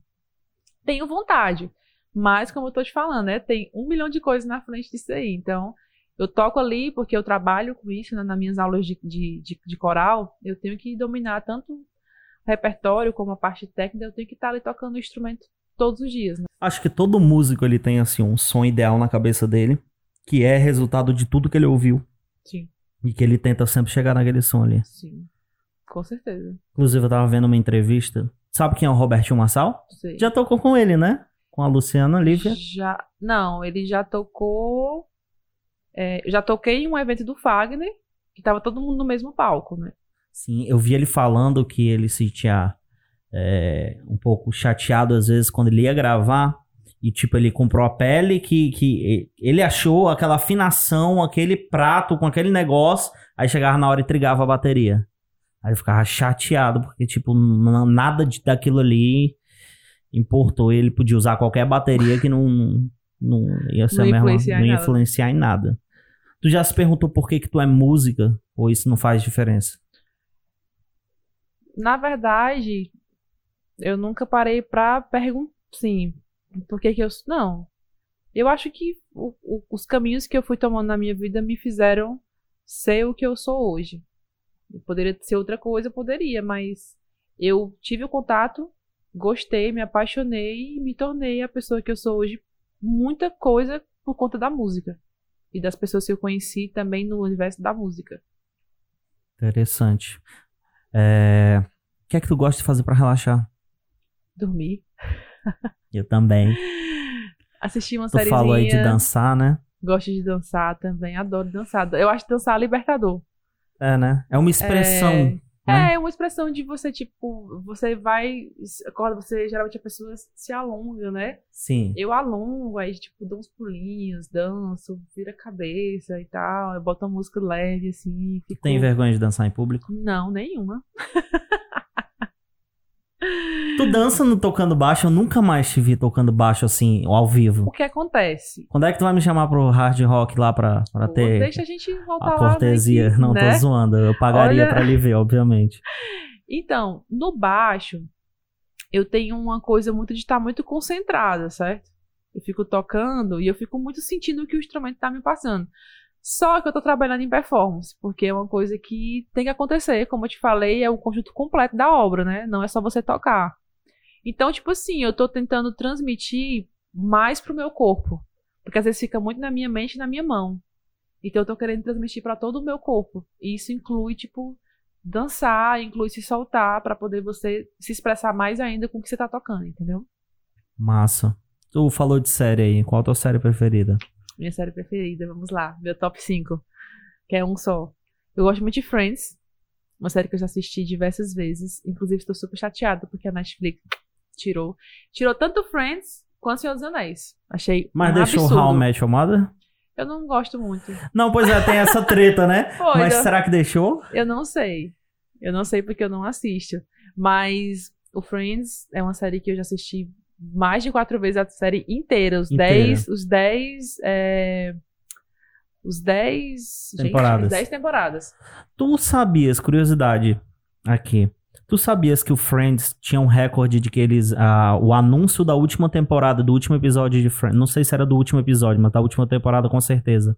Foi um dos anúncios mais caros da televisão. Se eu não me engano, foi um milhão de dólares. Não. E, tipo, ficou, tipo, um minuto anunciando que ia ser a última temporada. Eu acredito.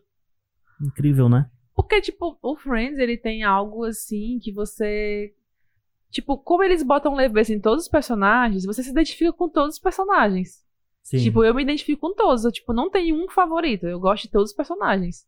E, tipo, a personalidade, a personalidade de cada um me atrai, tipo, pra assistir, pra querer ver. E por ser uma coisa mais de comédia, você assiste e você, tipo. Por exemplo, eu já sei quase todas as piadas.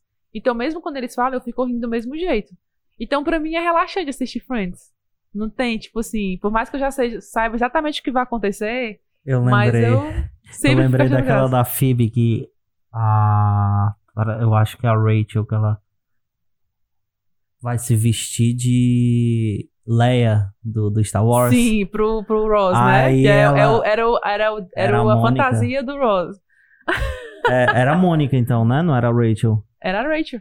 É que eu não conheço muita história. Mas enfim, aí a, a Phoebe faz assim, ela. Não, eu já fiz isso. Aí ela. Hum. Aí. Ixi, foi bom mesmo. Não é porque eu senti arrepio, só isso. Aí eu, caramba, cara. Mas é Tem engraçado. um esse time perfeito, Friends, né? É incrível. É muito bom. é as- a forma deles brincarem assim é muito legal. Tá. Tu gosta de relaxar, assistir série, filme? Como é que tu. O que é que. Qual o teu tipo de filme preferido? Então, eu gosto de filme de. Eu não gosto de filme terror, certo? Eu detesto. Mas por quê? Tem medo? Porque eu tenho medo mesmo. Quando eu era criança, eu fui, eu assisti alguns filmes de escondido. E eu passei a ver coisas. Não sei se foi por causa disso. Quando eu era criança, não, não fez mais não, né? Não, mas, tipo, até hoje é uma coisa que eu não superei. Caramba. Eu não converso. Tipo, se você. Tem gente que gosta de conversar sobre essas coisas assim, né? Paranormais, isso aqui, eu só de perto. Mas tu acredita, né, nesse lado espiritual e tal? Acredito. Mas assim, eu nunca. Eu, eu acho que eu nunca vi de fato, entendeu? Que era criança o que eu vi quando era criança. É, eu não sei até que ponto foi real ou não na minha cabeça. Mas, tipo assim, eu gosto muito de filme de, que- de que retrate guerra, ficção científica. É, gosto de filme de comédia. Eu gosto, tipo, de. Tipo assim, eu, eu me interesso mais por série, que tem uma Sim. continuidade, do que por filme. Que é Mas eu assisto. acabou, né? É, eu assisto alguns filmes pontuais que algumas pessoas indicam, eu vou lá e assisto. Às vezes eu gosto, às vezes eu acho mais ou menos, mas, tipo, tento interagir pra poder ficar por dentro, assim, de vez em quando. Mas não é, tipo, um universo que eu domino 100%, não. E, e banda. Qual é o teu filme preferido antes disso? Meu filme preferido. Bom, meu filme preferido. Eu acho que eu não tenho um filme preferido. Só me vem à cabeça Lagoa Azul, mas.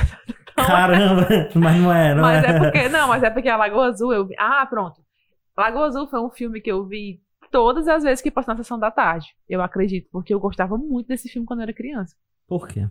Não sei, eu acho que eu achava, tipo, a história. Eu não. Claro que quando eu era criança eu não entendi o que acontecia ali, né? Sim. Mas eu achava, tipo, uma história que, que me chamava atenção. Não sei porquê, não me pergunte. Eu acho que eu vou assistir de novo pra poder. Ilha Deserta, será? É a ilha, a Hum. galera no barquinho e sobrevive, aí o cara come aquela semente, aí a criança sobrevive sozinha, aí eu, eu nem lembro a história, mas algo assim. E eu lembro que eu gostava muito desse filme. Certo? Mas o filme preferido hoje, pra, gosto muito da trilogia do Senhor dos Anéis. Eu acho que é um dos filmes que eu, tipo assim, sou apaixonada pela história. Tentei ler o livro, não consegui, porque eu achei. É mil muito- páginas, né? Não é nem por ser mil páginas, é por ser muito detalhado. Aí eu ficava agoniada, eu, querendo, eu já sabia a história, mas tipo, eu queria ler, né? Sim, filme, né? Aí, banda. Banda. Bom, Tem tenho. top de banda? Definido, bem definido. Bom, tem muitas bandas que eu gosto. Como eu te falei, eu já não consigo mais escutar com tanta frequência, então acaba que eu escuto várias coisas. Até porque hoje o nicho da música é uma coisa nova todo dia. Então você não consegue acompanhar, né? Mas tem o meu Nirvana, que quando eu consigo escutar, eu escuto. Qual a tua música preferida do Nirvana? Ai, são muitas. Eu não consigo dizer uma, assim, são muitas. Muitas. Eu tenho todos os CDs, eu escutei todos os álbuns. Tu assistiu aquele filme que lançaram recentemente, que é meio animação, meio tipo YouTube, né? mostrava. Não sei. Eu acho que saiu alguma coisa dele no YouTube. Era não, meio animação, meio mostrando os vídeos. Tem um vídeo dele no banheiro com a Courtney e tal, a loucura deles. Bom, eu tenho uma biografia dele que é, tipo, sensacional. Eu já li várias vezes. Toda vez que eu leio, eu fico, tipo, impressionada com o personagem Kurt Cobain. né? Porque é como e se tu ele tem esse tivesse... livro há muito tempo, Tenho. né? Eu lembro desse livro. Tenho, eu já li várias vezes. Porque, assim, ali o que me deixa. O que, o que eu fico, assim, vendo, avaliando, é que ele. É como se ele tivesse montado, tipo assim, uma história na cabeça dele. É muito louco, sabe? Por mais que ele não projetou a fama, ele não projetou. Assim, de certa forma, eu penso, pelo que eu li, né? Que ele não projetou. Aconteceu, mas, tipo, depois que aconteceu, é como se. Sabe? É tudo. Não sei se é porque é algo que eu não vivi de perto, eu só, tipo, leio e só ouço falar. Mas é, tipo. É muito. É uma pessoa que sai aqui do total anonimato, total desconhecido, e chegar num nível que ele chegou, assim. E toda a carga que ele teve pra depois Sim. disso, tipo. É algo que é assustador, mas ao mesmo tempo é algo que te, que te impressiona muito, né? Sim, sim. E- Tu... Não, pode continuar. Pois é, então o Nirvana é uma banda que eu escuto, eu escutaria em qualquer momento da minha vida e seria o que eu me identificaria. Não mais da mesma forma que eu me identifiquei quando eu era adolescente, porque enfim, É outra energia. é outra energia e as coisas mudam o tempo todo, né? Tu sabe uma, uma, uma, curiosidade sobre, ainda sobre Nirvana? Que. Sabe qual é o nome daquele vocalista do Mutantes? Que era ele, um casal, era ele e a Rita Lee, Arnaldo Ah, eu- Batista. Isso, Arnaldo. Tu sabia que o Kurt Cobain era fã do Arnaldo Batista? Sabia. E que ele veio aqui no Brasil, queria conhecer e tal. E era na época que o Arnaldo Batista, eu acho que tava internado e tal. Pouca gente sabe disso, né? Incrível. Não, eu sabia. Que, tipo, o Arnaldo Batista, ele é, tipo, idolatrado, assim. Eu sabia. Eu vim saber disso porque eu assisti um, um documentário, assim. É, eu sabia disso aí. É, tipo, é, enfim, né? É, eu, eu já recebi muitas críticas por gostar de Nirvana. É por mesmo? dizerem que o Nirvana é uma banda que não. É Hum. pobre. Eu falo. Pobre, é. É, eu falo, cara, Pobre, Nirvana é pobre. O É. baterista, só o bate, só pelo fato do baterista Dave ser o. Dave Grohl, é o melhor baterista de rock and roll, na minha opinião. Dave Grohl, Dave Grohl é muito massa. Pois é, o Dave Grohl tocou com o Juno Gravador, né? Foi, foi, foi. Ele tocou com ele ou ele só encontrou? Eles tocaram, no palco. Júnior Gravador é massa. Júnior Gravador é massa. Aliás, eu acho que eles tocaram. Não, Não sei foi se foi só um encontro, se foi. o Jack Black que ele tocou. e- Isso. Mas no- nos, nos bastidores, sim, eles se É, eu encontraram. acredito. Eu não tenho certeza agora do que eu tô falando, mas. Vai aparecer uma imagem, uma notícia no- no- na tela aí. Se for, se não for. A, a, a boa da edição é isso, né? Ainda agora, pra galera saber o que rolou em off, eu perguntei pra ti se era música ou se era musicista, né? Se eu tivesse falado errado, ia aparecer na tela o certo. A magia, o, o bom da magia da edição é isso, né? Tudo surge. Mas sim, teu top 5. Top 5, top de banda. Top. É, tem, tipo, Nirvana, que é uma banda que eu já não escuto com tanta frequência, mas é uma banda que foi muito importante pra mim, né? Michael Jackson, Muse. Caramba, Mills é a cara da nossa adolescência, Ora, viu? assim não. Hoje eu gosto muito do Alip, eu acho muito legal os baixos que tem lá, que, que o cara faz. Jamiroquai, sou, tipo, gosto muito. Acho os baixos dele muito bons. Red Hot, né, que enfim, é... Qual Enfim. o estilo que tu tá mais curtindo atualmente? Tocar? Ou ouvir? Ouvir pra ficar de boa. Se é que tu tá conseguindo, como tu falou, né? Pronto. Eu, nesse momento, eu não tô conseguindo ouvir, tipo, por exemplo, essa semana, né? Eu vou gravar um show domingo. E esse show é de música brasileira, meio samba, meio, né? E, tipo, no mesmo dia eu ensaiei o popzão. Né? Katy Perry, Dua Lipa. Então, tipo assim, é- é- não tem como. Eu escuto uma coisa, escuto outra, escuto uma coisa, escuto outra. Eu não fico, tipo, ali só em um repertório. Porque como eu trabalho muito com isso, lá no meu trabalho como professora, na fundação que eu trabalho, já, tipo, outro repertório que eu tenho que estudar, escutar. E, tipo, nas minhas aulas particulares já é outra coisa que eu estudo. Então, tem hora que eu não consigo. Como eu te falei, às vezes eu prefiro ficar em casa e não ouvir nada. A melhor música tem hora que é só o silêncio pra mim. Tava lembrando agora de Silverchair. A Silverchair gente foi também. louco por Silverchair. Pois né? é, a gente fez A tributo, gente né? Renoir. Fizemos. Renoir, grande vocalista. Se É. garante ele. Chegamos a fazer esse tributo aí. Eu Caramba, lembro dele tempo, cantando, viu? eu lembro, a gente tava procurando vocalista, né? E quando ele chegou, a gente tocando, aí ele cantando, a gente, caraca, meu É. irmão. Caramba, bons tempos. Bons tempos. Saudades.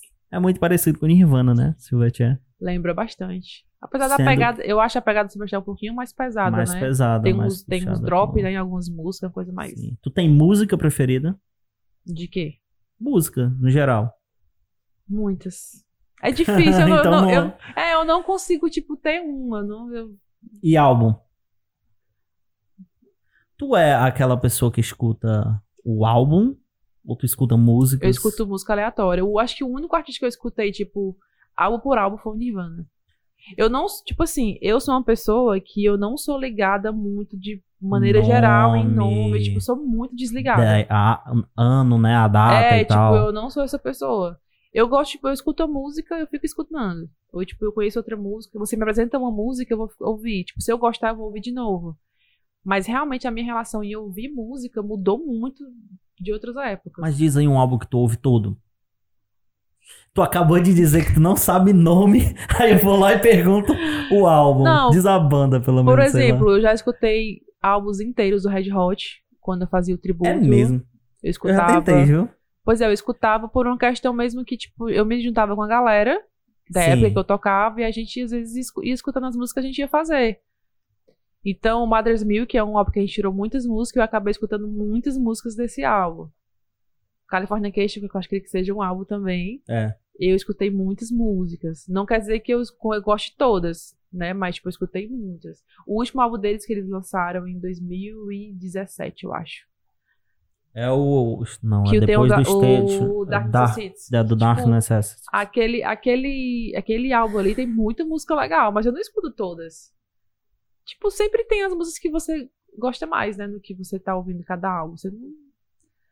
Agora o Nirvana, eu escutava todas e gostava de todas. Acho que foi a única banda que de fato eu escutei todos os álbuns. Foi. Que eu acompanhei mesmo foi ela, foi ele. Que aí depois também ele morreu, aí não, não, Sim. não deu mais pra. Que ano que ele morreu? Eu- a gente tava já 94. nascido. Já, né? Já, sim. 93, 94. Acho que foi 94, abril de 94, se eu não me engano. Teve algum assunto, alguma pergunta que eu não te fiz e você gostaria de falar sobre o assunto? Ou se eu fizer essa pergunta? Eu não sei, a gente falou sobre tanta coisa que eu não tô lembrando, não, mas eu acho que a gente falou sobre basicamente tudo, né? Muita coisa. Bastante coisa. Quer divulgar algum show, algum projeto? Quero sim. Olha pra câmera ali e divulga. Ah, Vai ter aí um show super legal que vai ser gravado dia 14, que é o Elas, Joyce e Donato, que é um tributo à música brasileira. Não sei quando vai ao ar, porque é uma gravação de live, mas acredito que seja por esses dias. E tem essa banda nova que a gente tá lançando aí, que é um trio de mulheres fantástico.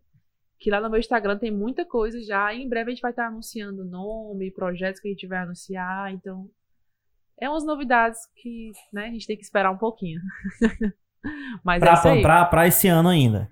pra esse ano, Tá se bom. Deus quiser. Obrigado por ter aceitado o convite de vir aqui, viu? Obrigada Gostei demais. É sempre um prazer, adorei. Falar de música é, é massa e você é massa, gosta de falar. Obrigado, viu? De nada, estamos aí. Precisou, estamos aqui. Bora. Você que gostou aí, você gostou do conteúdo, gostou da conversa, gosta de podcast, gosta de conhecer as pessoas, se inscreva no canal, dê uma chance. Você gosta desse conteúdo, o conteúdo é isso aqui. Tem também nosso canal de cortes para você que quer assistir umas coisas mais rápidas. Essa conversa aqui vai ser dividida em várias partes de temas específicos. E aí você pode assistir lá o corte de 5 minutos, 10 minutos e conhecer aí o tema, a Mirelle, o que você quiser ver aí. Siga a gente nas redes sociais, se inscreva no canal novamente, é muito importante porque 90% das pessoas que estão assistindo não são inscritas no canal ainda. Valeu!